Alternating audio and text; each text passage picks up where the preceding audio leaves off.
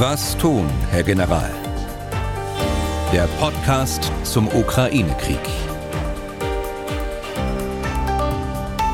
Dazu herzlich willkommen. Ich bin Tim Deisinger, Redakteur und Moderator bei MDR Aktuell.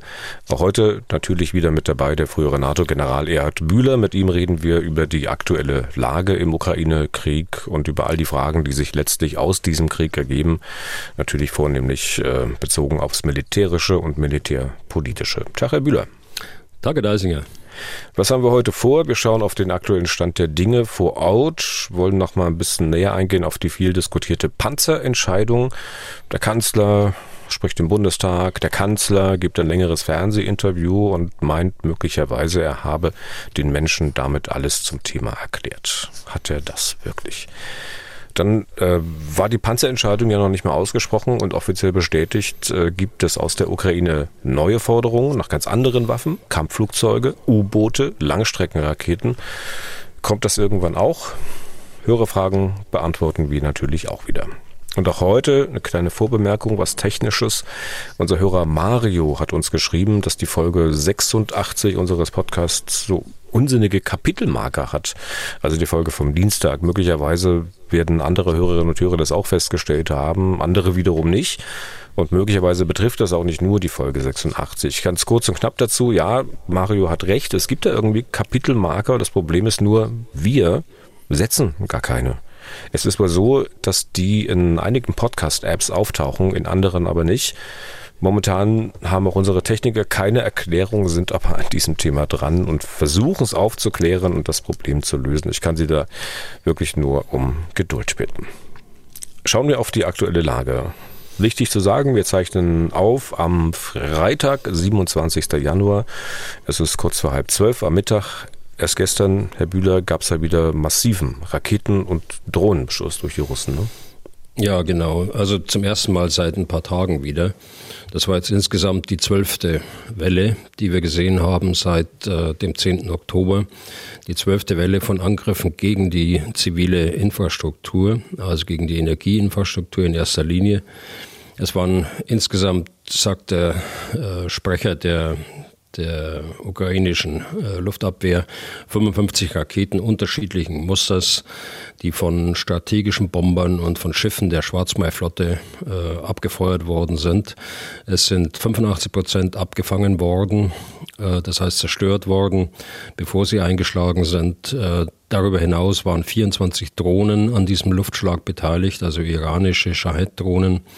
Äh, davon sollen alle abgefangen worden sein. Äh, die Ziele waren Kiew, äh, in erster Linie Odessa und äh, Vinnytsia. Das ist eine Stadt äh, im, in der zentralen Ukraine, etwa zwischen Lemberg und Kiew. Mhm. Ähm, falls es so war, wie die Ukrainer sagen, äh, haben die Russen auch zwei Kinschall-Hyperschall-Raketen eingesetzt, äh, die nicht abgefangen wurden. Da hat man gesagt, die können wir nicht äh, abfangen.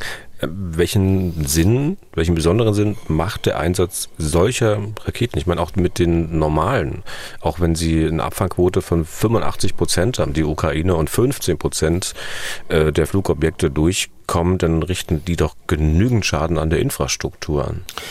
Ja, sie haben unterschiedliche Raketen eingesetzt. Das hängt wohl auch mit den Trägersystemen, also den Flugzeugen zusammen äh, und dann auch mit den äh, Plattformen auf See. Äh, sie haben äh, mal wieder Kinschall eingesetzt. Kinschall ist ja, haben wir schon mal besprochen hier, eine relativ neue äh, ballistische Rakete, die von einem Flugzeug äh, abgefeuert werden kann, mit äh, großer Reichweite, 1000 bis 2000 Kilometer etwa, ist sehr schnell. Sie sagen es ja, Hyperschallrakete, also bis zu zehn, zehnfacher Schallgeschwindigkeit kann sie fliegen, sie kann ausweichen. Ähm, sie kann äh, äh, nukleare oder auch konventionelle Sprengköpfe äh, verschießen. Aber sie ist eben noch sehr neu und sie ist nur wenig vorhanden. Es kann sein, dass man die in diesen Mix von Raketen einfach mal einführt, um auch Erfahrungen zu sammeln in technischer Hinsicht. Das ist durchaus ein Motiv für die Russen, dass sie neue Waffensysteme von Zeit zu Zeit dort testen. Mhm. In der letzten Nacht äh, und heute Morgen war erstmal einigermaßen Ruhe, also zumindest in Bezug auf die Raketen und Drohnen. Ja, so ist es. Also ich hm. habe jetzt nichts gehört. Ich weiß nicht, ob Sie was gehört haben und hm. gelesen. Äh, nein, es war nichts. Ja. Mal ganz praktisch noch gefragt, wir sehen ja immer wieder diese relativ große Lücke zwischen den Wellen von Raketenangriffen. Ist das so, weil man das genauso will oder hat das insoweit auch, ich sag mal, logistische Gründe, weil es vielleicht doch immer eine ganze Weile dauert, bis man halt alle die Raketen, die man verschießen will, entsprechend rangeholt und programmiert hat? Wie lange dauert sowas? Also das mag sicher eine Rolle spielen, die Vorbereitungszeit für so einen umfassenden Luftschlag, an dem ja äh, Luftstreitkräfte und Seestreitkräfte beteiligt sind und auch ihre äh, strategischen äh, Streitkräfte, die dann die Raketensysteme auch besetzen. Also das muss äh, tatsächlich äh, gut vorbereitet sein. Die Aufklärung muss stimmen. Wo ist, äh, wo sind die Luftverteidigungssysteme der Ukraine stationiert? Wo sind die Radare? Ähm, die ganze Einsatzplanung dafür, das ist sicher ein Faktor. Der andere Faktor ist zweifellos aber auch äh, die Anzahl der verfügbaren Raketen, dass die es nicht erlaubt, dass man häufiger solche Luftschläge macht. Aber ich glaube, das Entscheidende ist, dass das eine Luftoperation ist, die für sich steht. Also sie hat keine Verbindung äh, zu dieser Bodenoperation, die wir häufiger besprechen, sondern es ist eine eigenständige strategische Grundlinie mit dem Zweck, die Moral der Bevölkerung anzugreifen, ihre Widerstandskraft äh, zu brechen. Und die Ziele sind dann eben die Energieinfrastruktur. Und äh, wenn die erstmal zerstört ist, dauert das eine Weile, bis man sie wieder aufgebaut hat. Also es ist wellenförmig, habe ich es mal bezeichnet, äh, geht das äh, seit Oktober so, wenn man sie wieder aufgebaut hat, dann kommt der nächste Luftschlag. Also das scheint mir eher äh, ein Faktor zu sein, neben den anderen auch, die spielen auch eine Rolle. Aber das ist äh, tatsächlich der, der Zweck der ganzen Operation, möglichst konstant über die Zeitachse die Furcht der, der Menschen aufrechtzuerhalten, auch mit Scheinangriffen, auch mit Starten von äh, Flugzeugen, also dass Luftalarm ausgelöst wird. Also all diese Faktoren zusammen, aber mit Schwerpunkt, glaube ich, der Zweck der, der Operation. Okay, dann schauen wir auf den Boden. Wie sieht es dort an den einzelnen Brennpunkten an der Frontlinie auf dem Land aus? Also vielleicht fangen wir Bachmut mal an. Ja, es ist äh, weitgehend unverändert, wenn man das äh, von der taktischen Sicht her sieht. Äh, Im Raum Bachmut, ähm, da hat jetzt der ukrainische Generalstab auch äh, zugegeben, Solidar, die kleine Stadt nördlich von Bachmut, äh, ist gefallen. Aber sie stehen eben auf erhöhten Stellungen westlich von Solidar und können mit ihrem, mit ihren Waffen äh, die Russen in Solidar auch angreifen und bekämpfen. Äh, es hat noch keinen Einfluss auf Bachmut und ich glaube, es wird auch keinen großen Einfluss haben. Es sei denn, die äh, Ukrainer entschließen sich mal äh, selbst aus Bachmut rauszugehen und in andere Stellungen äh, zu verlegen. Das tun sie aber nicht. Im Norden haben wir äh, das Gleiche, was wir die letzten äh, Wochen schon gesehen haben, häufiger mal Gegenangriffe von beiden Seiten, insbesondere bei Svatove und Krimina. Und im Süden, da zeichnete es sich ja ab und wurde auch groß gemeldet, ein Angriff der Russen Richtung Saporischia.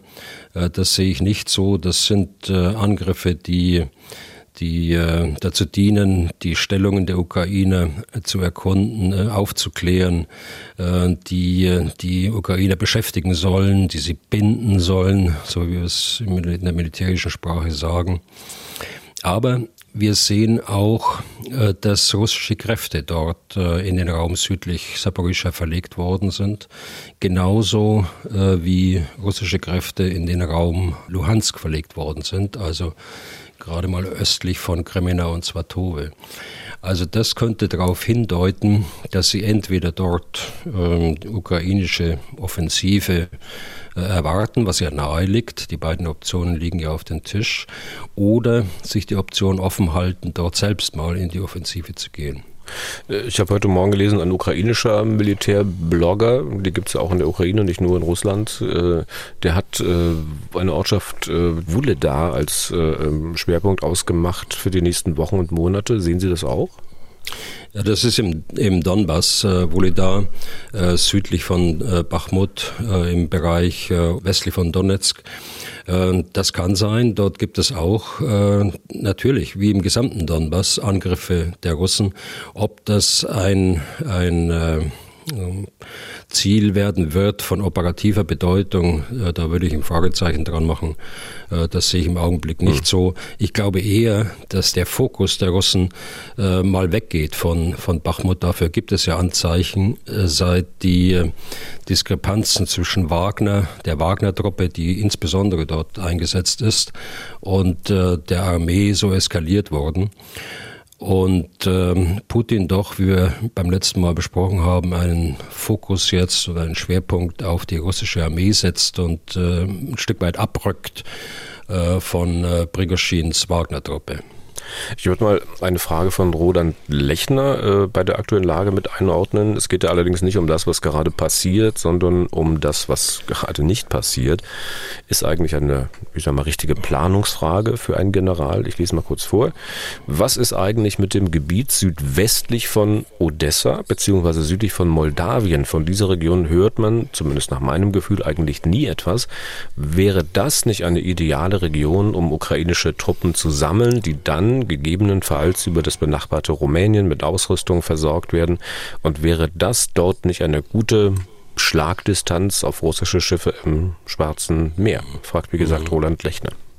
Ja, gute Frage. Also den Russen ist es ja nicht gelungen, bekanntlich, ähm, was sie am Anfang vorhatten, nämlich über Cherson, Mikolajew und Odessa, dann äh, die gesamte Schwarzmeerküste bis zum Donaudelta und ein Stück weiter nördlich äh, Richtung äh, Moldawien zu besetzen. Äh, dazu hat auch wesentlich beigetragen die erhebliche Schwächung in der russischen Luftverteidigung äh, über dem Schwarzen Meer, Denken wir an die Versenkung der Moskwa, die ja äh, insbesondere eine Rolle in der Luftverteidigung der Flotte hatte. Und dann auch die Schlangeninsel, die die Russen unbedingt halten wollten, weil sie dort ihre Luftverteidigungssysteme ersatzweise aufgebaut haben, um die Bucht von Odessa, nenne ich es mal, das ist ja im Wesentlichen eine große, weite Meeresbucht, äh, dann auch beherrschen zu können. Das heißt, in der Folge äh, müssen die Schiffe weit draußen operieren, um der Bedrohung auszuweichen. Sie können ihre amphibischen Fähigkeiten nicht einsetzen. Sie sind im Grunde genommen reduziert auf eine Plattform, die Raketen abschießt, so wie wir es gestern erlebt haben. Das heißt, dieser Küstenstreifen, äh, den er hier anspricht, der ist zurzeit nicht so bedroht, wie es am Anfang des Krieges war. Damals am Anfang des Krieges äh, wurde dort weitreichende Artillerie stationiert in diesem Küstenstreifen, um die Schlangeninsel zu treffen. Und das hat man ja dann auch getan. Ähm, von Odessa bis zum Donaudelta heute äh, jetzt komme ich zur Frage, ein bisschen weit ausgeholt. die, von Odessa bis zum Donaudelta sehen wir heute Territorialverteidigung. Und äh, wir sehen Aufklärung ganz sicher, äh, also Radargeräte, die äh, frühzeitig warnen können, wenn die Schiffe, die weit draußen Raketen abfeuern, wenn diese Raketen dann anfliegen auf äh, die Ukraine. Und, und äh, das ist der Punkt. Äh, dort hat man sicher auch Neptun-Raketen stationiert, also Antischiffsraketen. Sollte sich also ein Schiff doch mal in die äh, Reichweite dieser Raketen äh, wagen, dann äh, würde man von dort aus sicher mit äh, Neptun-Raketen äh, operieren. Okay, dann Strich unter die aktuelle Lage. Wir schauen auf die Unterstützung der Ukraine durch den Westen. Über das Treffen in Rammstein haben wir ja am Dienstag schon gesprochen. Da gab es noch keine Entscheidung in Bezug auf Kampfpanzer also zu der Zeit, als wir den Podcast aufgezeichnet haben. Aber kurze Zeit später. Deutschland wird Leopard 2 liefern, wird anderen Ländern gestatten, das auch zu tun. Die Amerikaner liefern Abrams-Panzer, die Briten Challenger. Können wir mal, Herr Bühler, heute wirklich den Versuch machen, mal auszurechnen, was denn demnächst alles in die Ukraine geht? Ich hatte ja schon immer schon mal einen Sprung angesetzt, sozusagen, bei den letzten beiden Podcast-Folgen. Äh, wie viele Panzer insgesamt und auch von wem sollen letztlich in die Ukraine gehen? Also wir können ein bisschen genauer werden, glaube ich, als Anfang der Woche. Aber äh, letztlich sind auch noch viele Entscheidungen offen, nicht nur auf deutscher Seite, sondern äh, auch auf internationaler Seite bei den Partnern, so dass es noch nicht äh, so ist, dass man definitiv sagen kann, äh, wie viel das werden. Äh, Tatsache ist, dass zwei Bataillone aufgestellt werden. Deutschland äh, wird die Führung für ein Bataillon nehmen, das äh, mit dem Leopard 2 A6 ausgestattet werden soll. An diesem Bataillon sollen die Niederländer beteiligt sein, Portugal, Spanien, Finnland, Kanada zum Teil mit Ausbildung, zum Teil durch finanzielle Mittel zum Teil durch Lieferung von Plattformen, von Panzern und zum Teil für die Ersatzteilversorgung, für die Logistik. Das ist also ein ganzes Paket, äh, das äh, hier äh, dann zum Tragen kommen soll. Deutschland wird diesem Bataillon 14 Kampfpanzer zur Verfügung stellen, auch zwei Bergepanzer mit dabei, Munition und Ersatzteilpaket wird dabei sein. Das Bataillon, aus dem die Panzer kommen sollen, das äh, kursiert schon hier äh, in, den, in den Medien. Ich will das aber nicht äh, verstärken, weil die offizielle Entscheidung sicher noch nicht gefallen ist und äh, die Soldaten sollten das eher von ihren Vorgesetzten hören als äh, über die Medien. Die, äh, die Größenordnung dieses Bataillons, äh, da gibt es auch äh, noch die Frage, soll man äh, das Panzerbataillon so gliedern wie die Ukrainer ihre Panzerbataillone gliedern. Sie sind etwas anders, etwas kleiner als die Deutschen. Aber wir können davon ausgehen, dass es mindestens 31 Kampfpanzer werden äh, in diesem Bataillon. Das zweite wird äh, durch die Polen federführend äh, aufgestellt werden. Äh, dort wird man die äh, etwas älteren Leopard 2A4 äh, reinstecken. Das heißt, da kommen also nochmal äh, 31 äh, Panzer mindestens äh, dazu. Und schließlich haben wir dann längerfristig äh, die, äh, die 31 Abrams, die äh, die Amerikaner versprochen haben, noch nicht zugeordnet sind äh, zu diesen drei Bataillonen, äh, die britischen äh, Challenger. Jedenfalls weiß ich das noch nicht. Die Planungen sind so, dass man sechs Wochen Ausbildung jetzt macht in den Bereichen Taktik, Bedienung und Technik. Und der Verteidigungsminister hat ja gesagt, dass das erste Bataillon, das unter deutscher Federführung aufgestellt wird, Ende März, äh, in der ersten Woche möglicherweise des April, dann tatsächlich in die Ukraine verlegen kann. Mhm. Wenn ich jetzt das mal zusammenzähle, also erstes Bataillon 31, zweites Bataillon 31, längerfristig nochmal 31 Abrams, da komme ich auf 93, dann die 14 Challenger dazu, da bin ich bei 107. Der ukrainische Generalstabschef hatte gesagt, er bräuchte 300 Panzer. Das ist ja nun doch sehr weit weg. Ja, das ist jetzt immerhin im ersten Schritt, äh, ist es ein Drittel, äh, das dort aufgestellt wird. Äh, nun, leider sind wir so spät dran, äh, dass, ähm, dass man noch nicht mehr verfügbar machen kann. Aber ich glaube, dass äh, da noch Potenzial ist, äh, gerade wenn ich denke, dass die Panzer, die bei der deutschen Industrie stehen, diese 88 äh, Leopard 1 sprechen wir allerdings dann schon darüber. Und äh, ich meine, es waren 22 Leopard 2, äh, die da noch stehen. Wenn man die damit dazu rechnet und das gesamte Potenzial, das äh, Europa hat mit äh, den Leopard-Nutzerstaaten, äh, da sprechen wir über 2000 Panzer, also das wird jetzt der erste Schritt sein. Die Entscheidung ist ja gerade mal wenige Tage alt und es wird sich sicher der eine oder andere Staat dann noch beteiligen. Wenn wir die anderen Panzer, die jetzt noch nicht geliefert werden, dazu nehmen, wie beispielsweise diese ähm, Leopard 1 oder was weiß ich was für Panzer, äh, das dauert ja noch eine ganze Weile, Monate und äh, die werden dann möglicherweise kommen, wenn Teile von den Panzern, die man jetzt demnächst liefert, äh, im Sommer vielleicht schon kaputt gegangen sind. Also wird man trotzdem schwerlich auf diese Zahl 300 kommen. Naja, kurzfristig müssen Sie jetzt mit dem auskommen, was Sie jetzt haben. Äh, kurzfristig heißt äh, ja schon zwei bis drei Monate. Da wird kein Weg dran vorbeigehen und mittelfristig haben Sie erstmal nur ein Drittel dessen, was Sie eigentlich brauchen. Aber äh, es ist nun, wie es ist. Äh, und ich glaube nicht, dass die äh, ukrainischen Generale einfach mit, äh, mit Blaupausen gerechnet haben und mit geplanten äh, Panzerlieferungen und erwarteten Panzerlieferungen, sondern die haben ihre Pläne schon darauf abgestellt, auf das, was sie haben und möglicherweise in einem zweiten Schritt zusätzlich das, was sie bekommen. Einfach mal mehr gefordert, in der Hoffnung, dass man dann die Hälfte kriegt. So nach dem Motto. Aber ähm, was heißt das für die Ukraine nun? Also mit den angestrebten Zielen, weiß ich nicht, wird das dann nichts? Äh, ich meine, wir haben auch noch nicht über diese noch viel größere Lücke bei den Schützenpanzern gesprochen. Der Unterschied zwischen ukrainischem Wunsch und westlicher Wunscherfüllung, der ist ja bei den Schützenpanzern noch viel größer. Ja, ja, das, das stimmt. Äh, bei den Schützenpanzer, da muss man auch mal äh, zusammenrechnen, was da alles zusammenkommt. Aber da ist der Unterschied tatsächlich auch noch größer. Aber auch hier wird es äh, noch weitere Lieferungen geben. Ob dann diese Gesamtzahl von 500, meine ich, war die Untergrenze, ähm, erreicht wird, das muss man sehen. Mhm.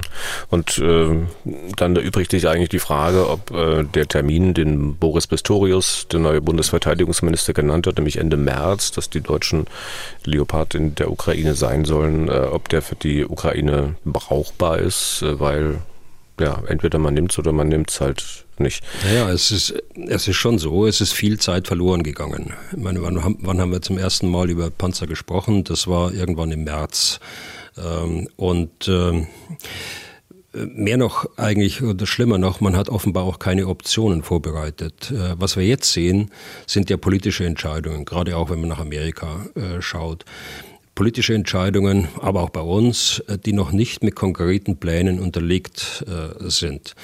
Natürlich, wir haben über Listen gesprochen, natürlich ähm, weiß die Bundeswehr ganz genau und das Verteidigungsministerium, wie viel Panzer wir von welcher Konfiguration haben, also von welchem Typ her. Aber es sind keine, es ist nicht zugelassen worden, so muss ich sagen, äh, dass dort Optionen entwickelt werden, äh, wie kann man helfen. Äh, das nehme ich jedenfalls dem Medienbild und das ist durchaus plausibel, dass man das dort nicht zugelassen hat. Das geschieht gerade jetzt eben bei uns und auch in anderen Ländern äh, eigentlich nach der politischen Entscheidung und äh, das ist immer schlecht. Es wurde ja viel diskutiert über die mögliche Verknüpfung, also die der deutsche Bundeskanzler da äh, bei den Verhandlungen äh, vorgenommen hat zwischen dem Ja zu den deutschen Leopard-Panzern und den amerikanischen Abrams. Also, dass er gesagt haben soll, äh, also wenn ihr Abrams liefert, dann liefern wir auch Leoparden. Was haben Sie denn für ein Gefühl? Also, gab es so eine Verknüpfung? Also die Verknüpfung war ja, das sagt ja der Kanzler selbst, äh, nichts alleine machen, äh, sondern es alles koordiniert äh, machen. Ob die äh, Amerikaner das dann tatsächlich nur gemacht haben, damit äh, Deutschland der Lieferung von Leos aus äh, Drittstaaten oder aus eigenen Beständen zustimmt, äh, würde ich ein Fragezeichen hinmachen. Auf jeden Fall war es dort äh, eine politische Entscheidung. Ich glaube, was äh, auch wichtig war für die Entscheidung jetzt, dass man immer deutlicher sieht, was eigentlich auf der strategischen und operativen Seite passiert. Wir haben das hier genannt, den Kampf um Zeit also die die äh, Lücke, die im Augenblick besteht. Die Russen wollen ihre äh, Fähigkeit wieder erreichen mit ihren Maßnahmen, die sie eingeleitet haben. Äh, die Ukraine warten auf äh, westliches Gerät. Sie wissen, dass sie eigentlich früher als äh, später wieder in die Offensive gehen müssten, um auszuschließen, dass die Russen dann so stark sind, dass das nicht mehr funktioniert. Das ist äh, eins und äh, ja, zweitens äh, ist damit auch äh, diese ja, Euphorie eigentlich ein bisschen vorbei mit dieser Erkenntnis, dass man ähm, die Gefahr, die Euphorie über die Erfolge der Ukraine, äh, die im äh, September, Oktober zweifellos da waren, und äh, die Sorge, dass die Ukraine dann zu viel tut, nämlich mit den westlichen Waffen Dinge tut, die man im Westen nicht so gerne dann sehen würde, nämlich auch russisches Kernland anzugreifen. Und das, der dritte Punkt äh, sehe ich, dass die äh, Debatte äh, über die Rolle der Kampfpanzer nüchterner äh, geworden ist, äh, als sie am Anfang war. Äh, ich glaube, dass äh, viele auch erkannt haben, dass Panzer äh, nicht irgendein Wundergerät ist, dass man, mit dem man nur die Offensive stärken kann, sondern dass ein Kampfpanzer für Defensive und Offensive gleichermaßen dringend benötigt wird. Und ich gehe noch einen Schritt weiter, gerade auch da in dem Raum Bachmut-Soledar wären Kampfpanzer unheimlich wichtig mit ihrer Feuerkraft, die sie über weite Entfernung entfalten können. Mhm. Diese von Ihnen angesprochene Sorge, dass die Ukrainer vielleicht zu viel tun könnten, die hat äh, zumindest unser Hörer Jan Bernatzky möglicherweise nicht. Der, der spitzt diese ganze Debatte um das, was der Westen liefern könnte, wenn er denn wollte, noch ein bisschen zu. Äh, er hat uns aus Kopenhagen geschrieben, äh, ich lese mal kurz vor. Wenn man jeden Tag hört, wie wenig Munition und schwere Waffen die NATO-Staaten einfach mal abgeben können, bekomme ich langsam den Eindruck, dass wir Russland vielleicht militärisch gar nicht überlegen sind. Karten auf den Tisch, Atomwaffen ausgenommen. Wie viel stärker ist die NATO als Russland? Die Militärausgaben sind ja um ein Vielfaches höher als die Russlands und die moderneren Waffen hat die NATO doch auch. Wie passt das alles zusammen? Ja, auch gute Frage. Äh, die äh, ja, Karten auf den Tisch. Die NATO ist wesentlich stärker als die russische Armee heute. Das Problem ist, äh, dass ein Aggressor den Ort und die Zeit einer Aggression bestimmt. Und ein defensives Verteidigungsbündnis wie die NATO muss dann auf die Aggression reagieren. Das kann die NATO auch, wenn sie wie bisher geschlossen bleibt und äh, äh, nicht wie jetzt in der Leopard-Diskussion. Zumindest nach außen äh, ist der Eindruck so entstanden, dass sie da zerstritten wäre und im, im Ergebnis wenig geschlossen ist. Man darf die russische Armee aber nach wie vor nicht äh, unterschätzen. Viele Fähigkeiten sind ja noch gar nicht eingesetzt worden, der Luftstreitkräfte, der Seestreitkräfte. Äh, der offiziell angegebene Verteidigungshaushalt, äh, und da bin ich besonders dankbar für diese Frage, von circa 80 Milliarden ist eine Farce. Äh, mit einem solchen Haushalt könnte auch bei den bei den Personalkosten, die vermutlich liegen, niedriger liegen als im Westen, also selbst unter russischen Bedingungen könnte Russland eine Streitmacht äh, von über einer Million Soldaten mit Fähigkeiten in diesem Riesenland über elf äh, äh, Zonen, Zeitzonen nie und nimmer unterhalten. Es ist deshalb davon auszugehen, dass verschiedene Haushalte auf föderaler und auf regionaler Ebene, also auf zentraler und dezentraler Ebene, äh, sowie auch der sogenannte industriell-militärische Komplex äh, zusammenwirken müssen, um diese Streitkräfte äh, mit der größten Nuklearmacht der Welt, mit all ihren konventionellen Fähigkeiten die auch notwendig sind, um die russische Föderation nach innen abzusichern, äh, dann letztlich finanzieren zu können. Und hier gibt es viele Verschleierungsmöglichkeiten, die einen Vergleich mit westlichen Staaten nicht zulassen. Äh, aber es ist natürlich richtig, äh, dass die 30 Staaten der NATO zusammengenommen mehr in ihre Streitkräfte investieren als Russland. Das ist zweifellos richtig. Okay. Steigen wir mal noch ganz klein wenig tiefer in die Panzerthematik ein. Ähm, wir nehmen mal die deutsche Produktion. Aus Deutschland sollen ja, wie gesagt, 14 Leopard A, nein, Leopard 2 A6 kommen. Das ist, äh, sagen wir mal, ich glaube, eine Stufe unter der ganz aktuellen Ausrüstungsvariante. Die wäre dann wohl A7, wenn ich es recht weiß. Können Sie mal sagen, Herr Bühler, was diese Version A6 ausmacht im Vergleich zu früheren, die es in der Bundeswehr auch noch gibt? Also die Bundeswehr hat heute drei Leopard 2 Typen. Das ist äh, die modernste, hatten Sie gerade angesprochen, A7. Äh, dann äh, den Leopard 2 A6, der jetzt in Rede steht, äh, als zur Abgabe in die Ukraine, äh, ähnlich modern. Und darüber hinaus gibt es äh, im Gefechtsübungszentrum in der Altmarkt bei Magdeburg eine Übungstruppe, äh, die also tatsächlich personell auch da ist, äh, zur Feinddarstellung, die mit diesen Panzern ausgerüstet ist, mit diesen äh, Leopard A5, also mit der ältesten Version. Und der Unterschied, der liegt, liegt darin, dass diese Panzer weiterentwickelt worden sind in Bezug auf Schutz, äh, in Bezug auf Feuerkraft, in Bezug auf Beweglichkeit. Äh, ich will mal die äh, zwei Dinge eigentlich nur hervorheben, weil es sonst zu weit führen würde, glaube ich. Also der Schritt zum, vom, vom A4 jetzt, den die Polen noch haben, auf den A5, das war in erster Linie äh, neben zusätzlicher Panzerung, vor allen Dingen im Turm, das sieht man auch an der Form des Turms dann, Elektronik, äh, Feuerleitrechner, ähm, äh, Optik, äh, dann äh, äh, Periskope zur Zielbekämpfung und so weiter und so fort. Also der Elektronikteil äh, ist dort im Wesentlichen ähm, hervorzuheben. Und äh, was jetzt den, den A6 äh, angeht, äh, dort ist der qualitative Unterschied äh, zu den älteren Panzern äh, die äh, anderthalb Meter längere Kanone. Das ist eine 120 mm Kanone.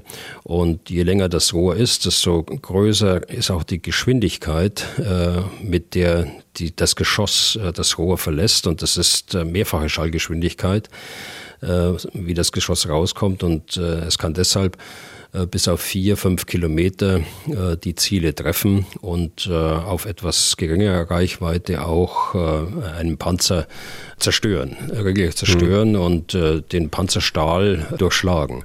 Deshalb wiegt er allerdings auch 64 Tonnen und das ist natürlich auch eine ganze Menge.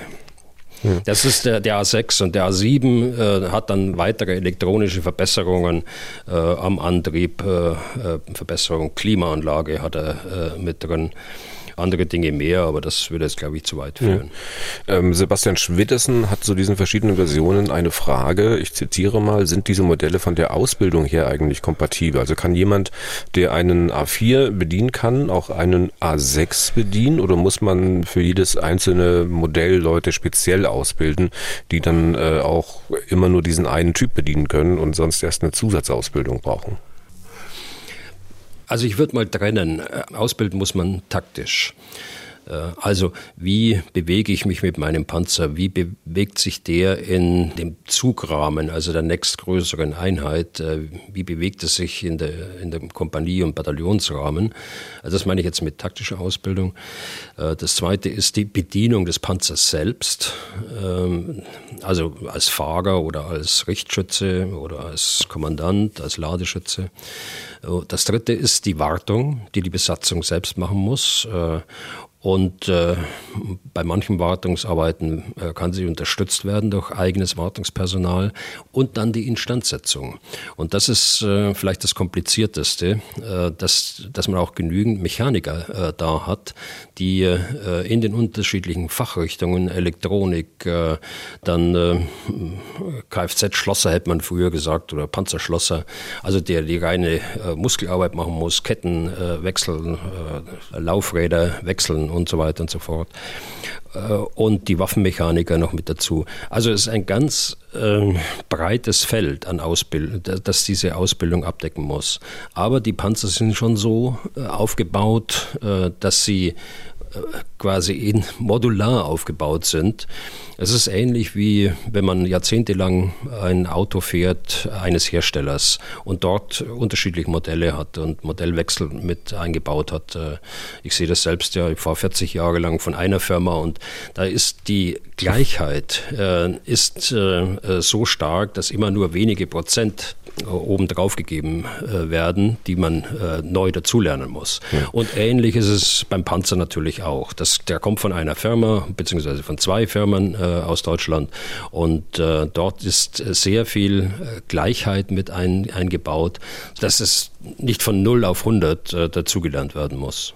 Ich glaube, die Lenkung bei Ihrer Automarke ist seit Jahrzehnten höllisch schwergängig, aber ja, ich sage auch nicht dazu, welche das ist. Ähm, ganz kurz zur Ausbildung. Ähm, ich habe gelesen, die ersten Ukrainer sind mittlerweile auch in Deutschland angekommen, um Ausbildung an den Leopard-Panzern äh, zu machen. Die werden dann, nehme ich mal an, also genau auch in das Truppenteil gehen, von dem sie die Panzer dann bekommen werden. Also werden die sicher auch zeitnah informiert dort, dass ihre Panzer dafür vorgesehen sind. Lassen wir das mal bei den Leopard bewenden. Kommen wir ganz kurz mal zu den ähm, Abrams-Panzern. Ähm, die äh, Amerikaner haben ja wohl immer wieder gesagt, dass die Abrams-Panzer in der Ukraine keinen Sinn machen würden, wegen alle möglichen Sachen, Logistik unter anderem, Treibstoffnachschub, Wartung, Reparatur. Jetzt wollen sie 31 Panzer schicken. Heißt, dass es nun jetzt doch Sinn macht oder war das Argument dagegen immer Quatsch? Hm, das war nicht Quatsch. Äh, es ist schon so, dass, die, dass der äh, Abrams komplizierter ist in der Wartung. Das ergibt sich alleine durch, die, durch das Antriebssystem. Der basiert auf einer, einer Gasturbine, äh, die doch sehr viel komplexer ist als äh, ein Dieselmotor, Zwölfzylinder Dieselmotor, der im Leopard eingebaut ist.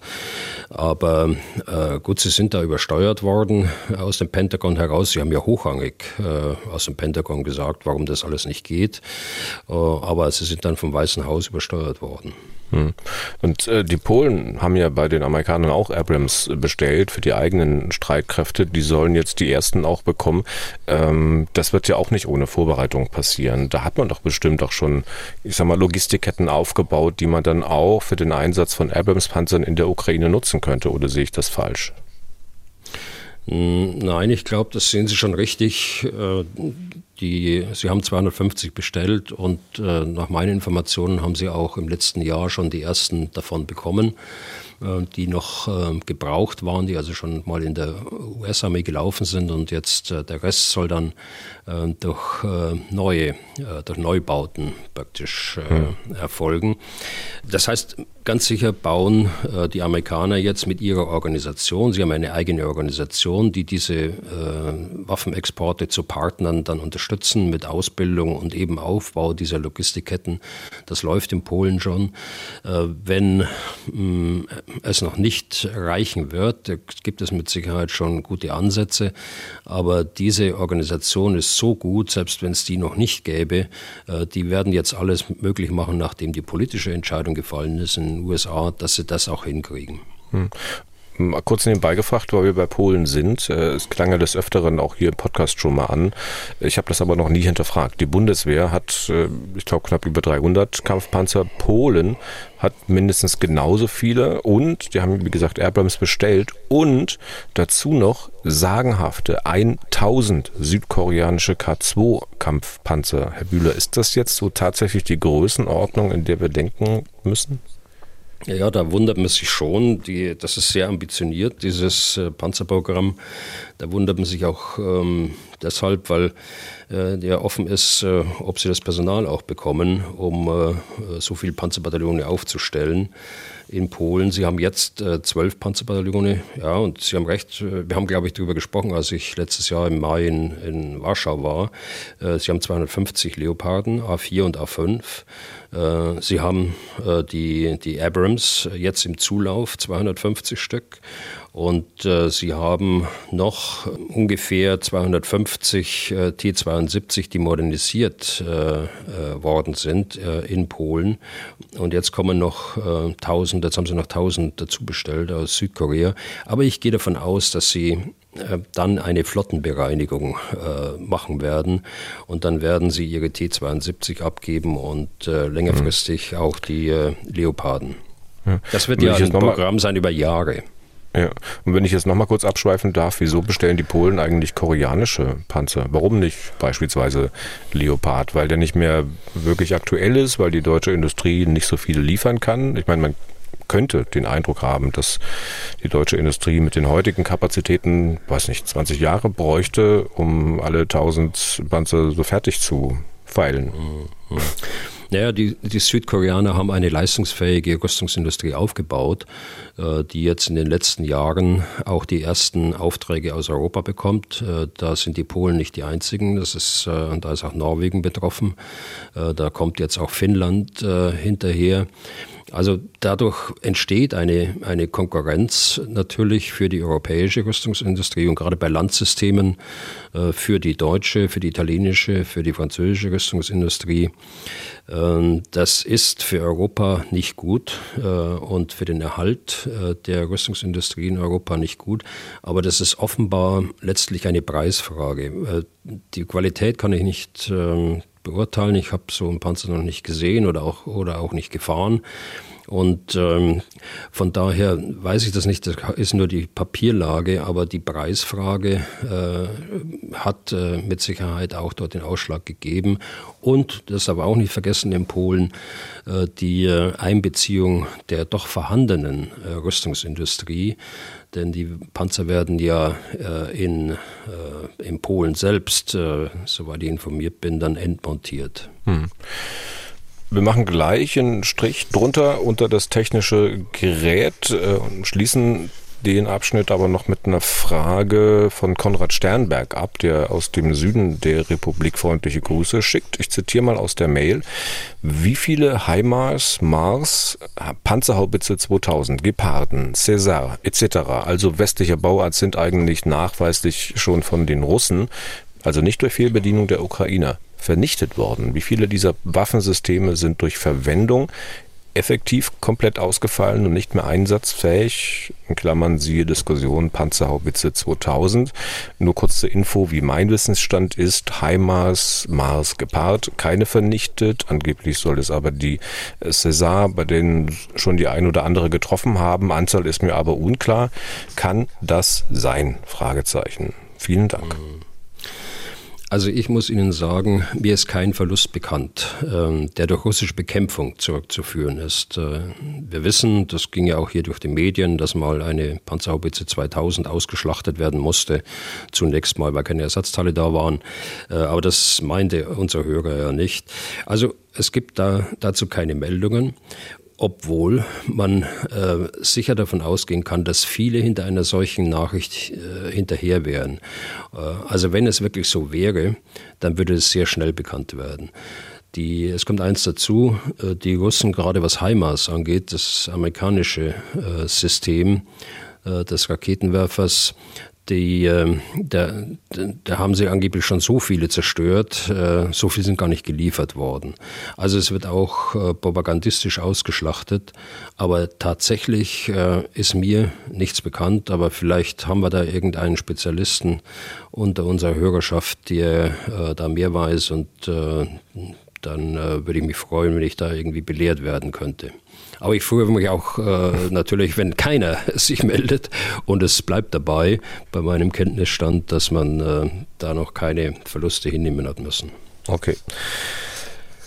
Wie gesagt, Strich unter das Thema Technik. Ähm, diese Entscheidung für Panzer schürt ja sozusagen bei manchen äh, die Angst weiter, dass es äh, eskalieren könnte. Das zeigen ja auch die letzten Umfragen.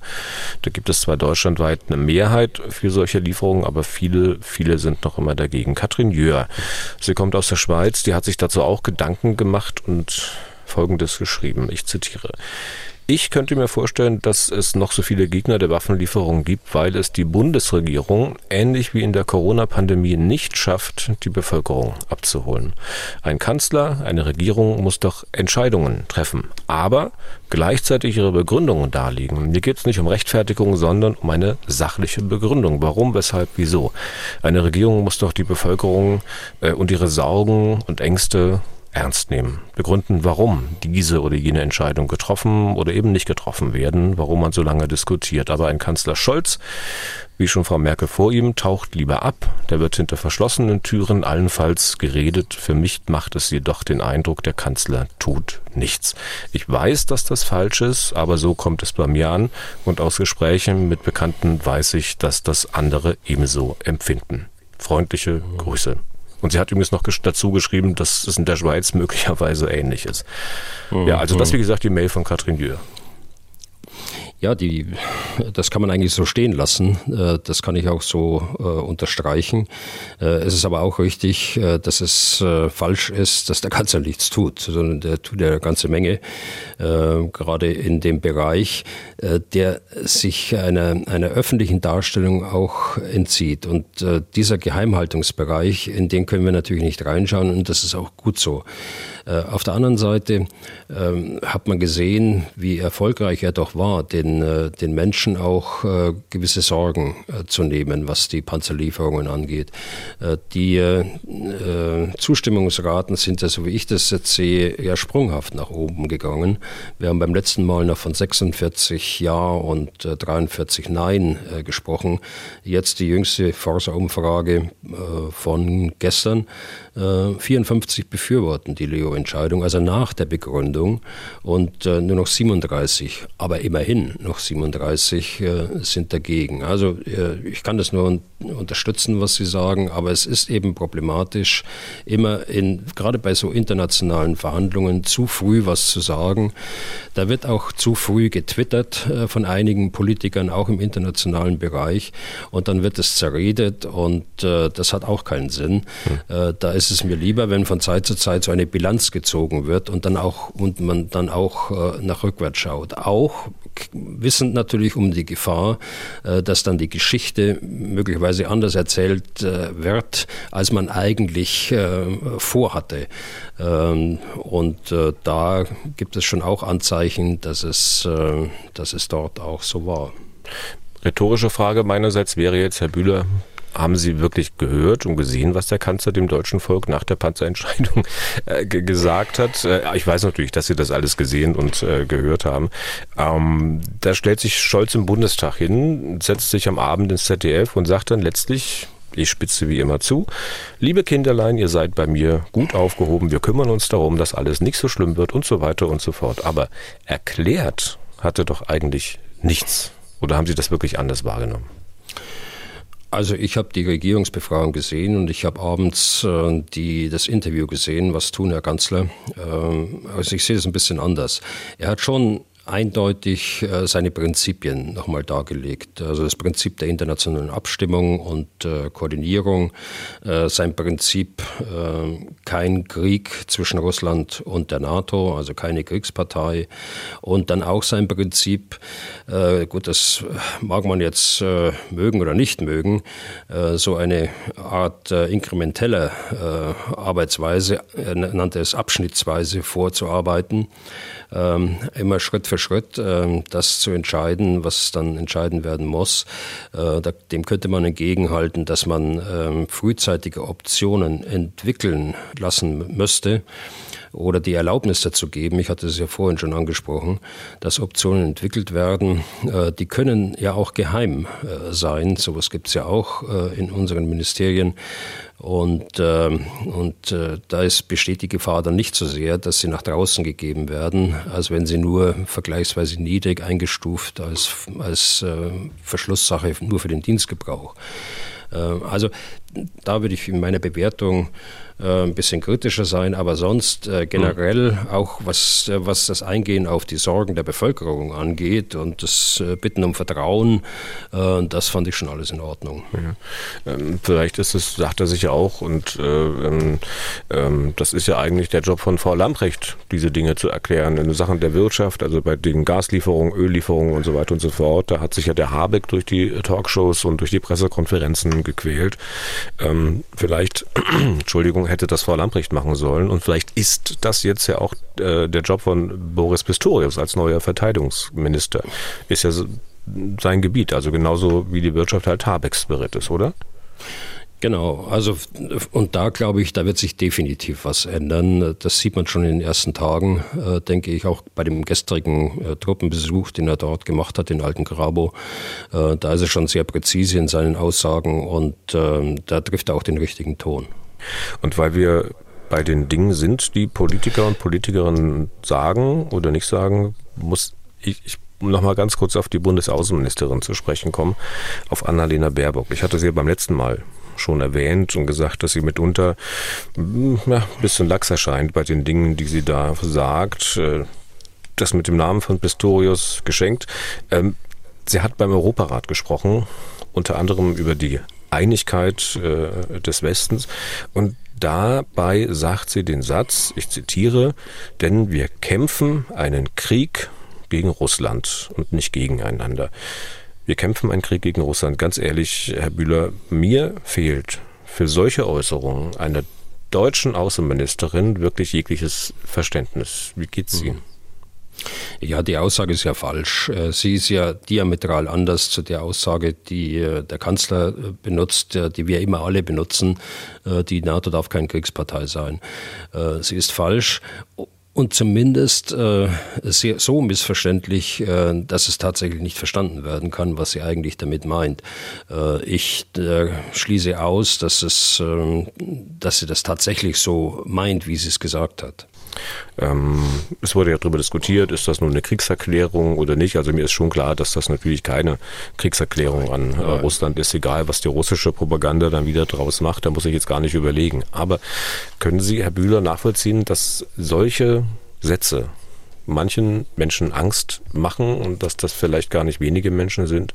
Und es wird sicher auch genügend geben, äh, denen die Person in dieser Position insgesamt Angst macht. Also weil es ist ja nicht das erste Mal, dass äh, Frau Baerbock sich da, ja, ich will nicht sagen martialisch geäußert hat, aber schon deutlicher als viele, viele, viele andere. Naja, das will ich jetzt auf die Person bezogen natürlich nicht so äh, bewerten, wie Sie es gerade überspitzt formuliert haben. Aber äh, ich glaube, bei uns muss keine Angst haben, dass äh, irgendjemand in Deutschland anstrebt, äh, dass äh, die Bundesrepublik Deutschland Kriegspartei in diesem Konflikt wird. Das Gegenteil ist der Fall. Es wird alles und muss alles getan werden, dass eben genau das nicht eintritt. Okay.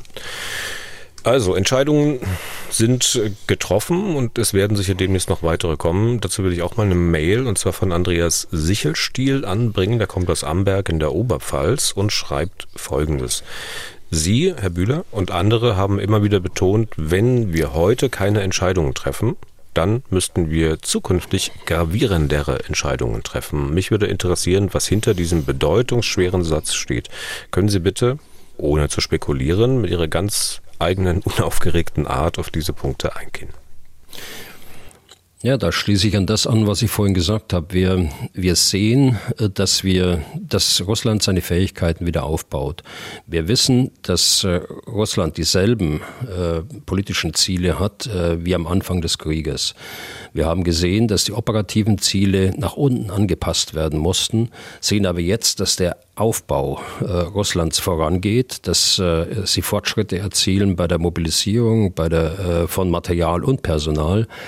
Und äh, so ist nicht auszuschließen, dass die, und sogar zu erwarten, dass sie versuchen, ihre operativen Ziele wieder zu bekommen. Und äh, deshalb sage ich, die äh, Entscheidungssituation war jetzt, äh, dass wir jetzt die Ukraine unterstützen, damit sie eben den Abwehrkampf bestehen können, auch äh, Geländegewinne machen können, dass sie äh, Gebiet wieder zurückerobern können, bevor Russland äh, zu stark wird. Und äh, letztlich dann äh, beginnen könnte, äh, der Ukraine noch mehr Gebiete abzunehmen oder letztlich dann im schlimmsten Fall die Ukraine ganz zu besetzen.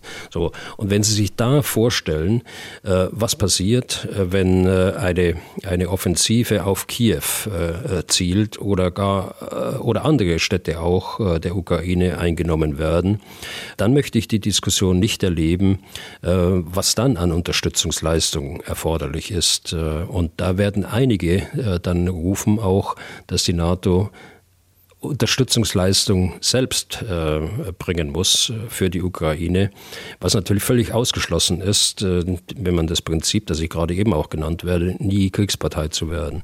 Und deshalb meine ich, je länger man zuwartet mit irgendwelchen Entscheidungen, die getroffen werden müssen, desto gefährlicher wird es, weil die Entscheidungssituation nie besser wird, äh, sondern äh, es besteht die Gefahr, dass sie noch schlechter ist als heute. Dann äh, schauen wir mal nicht ganz so weit, sondern auf die Entscheidungen, die vielleicht demnächst anstehen, weil schon ähm, darüber diskutiert wird. Der Krieg geht ja einfach mal weiter und äh, die Ukraine fordert ja schon mal eine ganze Latte weiterer Waffen und Waffensysteme. Kampfflugzeuge, über den Melnik-Vorschlag mit den Tornados hatten wir schon mal gesprochen, aber das sind nicht die einzigen, die die Ukraine gerne hätte. MiG-29, Eurofighter, F-16, dann U-Boote, Langstreckenraketen und einiges mehr. Das liegt jetzt äh, als Forderung öffentlich auf den Tisch. Also ich weiß nicht, ob es schon schriftlich sozusagen angefordert wurde, aber es wird darüber diskutiert, weil die ukrainische Seite das fordert in der Öffentlichkeit. Was machen wir denn damit? Also es ist einfach unklug, sowas am selben Tag äh, zu fordern. Äh, kaum sind die, die Kampfpanzer und die Schützenpanzer bewilligt, äh, nun gleich neue Fähigkeiten zu fordern. Ich will nicht ausschließen, dass äh, äh, künftiges erforderlich sein wird, die MiG-29 beispielsweise der Ukraine zu ersetzen. Ähm, das sind wir aber raus als Deutsche. Das muss dann im, äh, im in Zusammenarbeit gemacht werden mit den 50 Staaten, die dort in der Rammstein-Gruppe sind und von den wenigen und mit den wenigen Staaten, die den MiG-29 beispielsweise noch fliegen. Also da sehe ich keine Rolle Deutschlands drin, außer dass man zustimmt und unterstützt. Das will ich gar nicht ausschließen. Aber jetzt an, an Waffensysteme, moderne Waffensysteme wie F-16 oder Eurofighter oder so zu denken, das ist einfach unklug. Das ist, deshalb ist es richtig, dass man hier eine Grenze jetzt zieht, die die der Kanzler auch gezogen hat für Deutschland. Aber ich kann mir gut vorstellen, dass die Polen ihre MiG-29 abgeben und auch andere Staaten östlich vor uns ebenso. Ich habe auch ein bisschen gestaunt, dass für Agnes Strack-Zimmermann, die Chefin des Verteidigungsausschusses, äh, die ja vehement Kampfpanzer gefordert hat, dass für sie bei Kampfflugzeugen und Langstreckenraketen Schluss ist. Die will sie auf jeden Fall nicht in die Ukraine liefern. Also ich war erstaunt. Sie auch oder ich habe jedenfalls keine Begründung gehört äh, für diese These. Also sie mhm. rüstet ja jetzt ein bisschen verbal ab, habe ich den Eindruck. Das war auch nicht gut. Äh, dieses Misstrauen äh, innerhalb der eigenen äh, Regierung und Ampelkoalition, weil das wiederum äh, transportiert wird, eins zu eins transportiert wird in den internationalen Raum. Und äh, da ist es schon so, dass dort ähm, schon erheblicher politischer Flurschaden angerichtet worden ist, äh, insgesamt durch diese äh, Verzögerungen und durch die Diskussion insbesondere. Ähm, dann ist ja dann auch noch die Frage nach den Grenzen. Sie hatten es schon ein bisschen angedeutet, wie weit geht man in der Mail von Martin Rennecke. da geht es genau darum. Das ist auch ein bisschen länger. Ich lese mal kurz vor. Ich bin mir der aktuellen Zwangslage durchaus bewusst. Auf der einen Seite haben die Ukrainer jedes Recht, ihre Freiheit zu verteidigen und müssen dabei unterstützt werden. Auf der anderen Seite scheint die Aufrüstungsspirale immer weiter zu gehen. Nach den Mardern kommen Leopard, vermutlich länger reichende westliche Raketen. Russland könnte weiter eskalieren in Richtung ABC bestückte Raketen. Herr Bühler, wo sehen Sie die Grenzen der Eskalation. Äh, sind auch Marschflugkörper okay? Einsatz von ABC-Waffen okay? Einsatz von westlichen Soldaten okay? Was gibt's sonst noch? Wenn ich es richtig begreife, muss man am Ende bereit sein, all in zu gehen. Ich persönlich wäre bereit im Rahmen der NATO-Verträge all in zu gehen und müsste dann wohl auch akzeptieren, dass meine Söhne gegebenenfalls in den Krieg ziehen müssen. Ich bin aber nicht bereit, die Freiheit aller Länder auf der Welt zu verteidigen. Sind Sie es? Würden Sie und Ihre Familie all in gehen für die Ukraine und für andere Länder, deren Freiheit auch von der russischen oder chinesischen Diktatur bedroht werden? Vielen Dank. Wie gesagt, eine Mail von Martin Rennecke. Ja, Herr Rennecke, Ihre äh, Okay-Fragen, äh, da würde ich ähm, bei einigen Dingen sagen, nein, das ist nicht äh, okay. Äh, vielleicht komme ich da am Ende nochmal drauf. Aber ich glaube, dass man das mit dem All-In äh, und ob man das bereit wäre äh, zu machen, äh, das kann man nicht so pauschal beurteilen und beantworten. Ich meine damit Ihre letzte Frage, ob ich selbst auch bereit wäre. Nochmal meine feste Überzeugung, die NATO darf in diesem Krieg nicht zur Kriegspartei werden. Und das meinen Sie äh, ja wohl mit All-In. Äh, das darf nicht passieren. Sie, wir dürfen überhaupt nicht in die Lage kommen, in der ein solches Szenario eines All-In überhaupt diskutiert werden muss. Deshalb sage ich ja, das Aufschieben von jetzt notwendigen Entscheidungen äh, führt nicht unbedingt zu besseren Entscheidungssituationen in unserem Sinne. Oder äh, lassen Sie mich überspitzt formulieren, über welche Unterstützungsleistungen wollen wir diskutieren, wenn es den Russen gelingt, die Zeit zu kaufen, um Kraft zu schöpfen für eine weitere große Offensive in der Ukraine zur Erreichung ihrer äh, politischen Ziele. Welche Diskussionen führen wir dann? All in? Mit welchem Ergebnis? Wenn wir die verhältnismäßig einfache Entscheidungssituation jetzt am Beispiel äh, der, der Kampfpanzer nehmen. Die Folgerung, die ich daraus ziehe, ist, äh, dass wir die Ukraine in unserem eigenen Interesse jetzt unterstützen müssen, damit es gar nicht erst zu solchen Fragestellungen kommt, äh, die Sie äh, andeuten. Und äh, nochmal zu den OK-Fragen. Äh, Marschflugkörper, denke ich mal, dass die Artillerie ausreichend ist, die weitreichende Artillerie äh, von 80 Kilometern.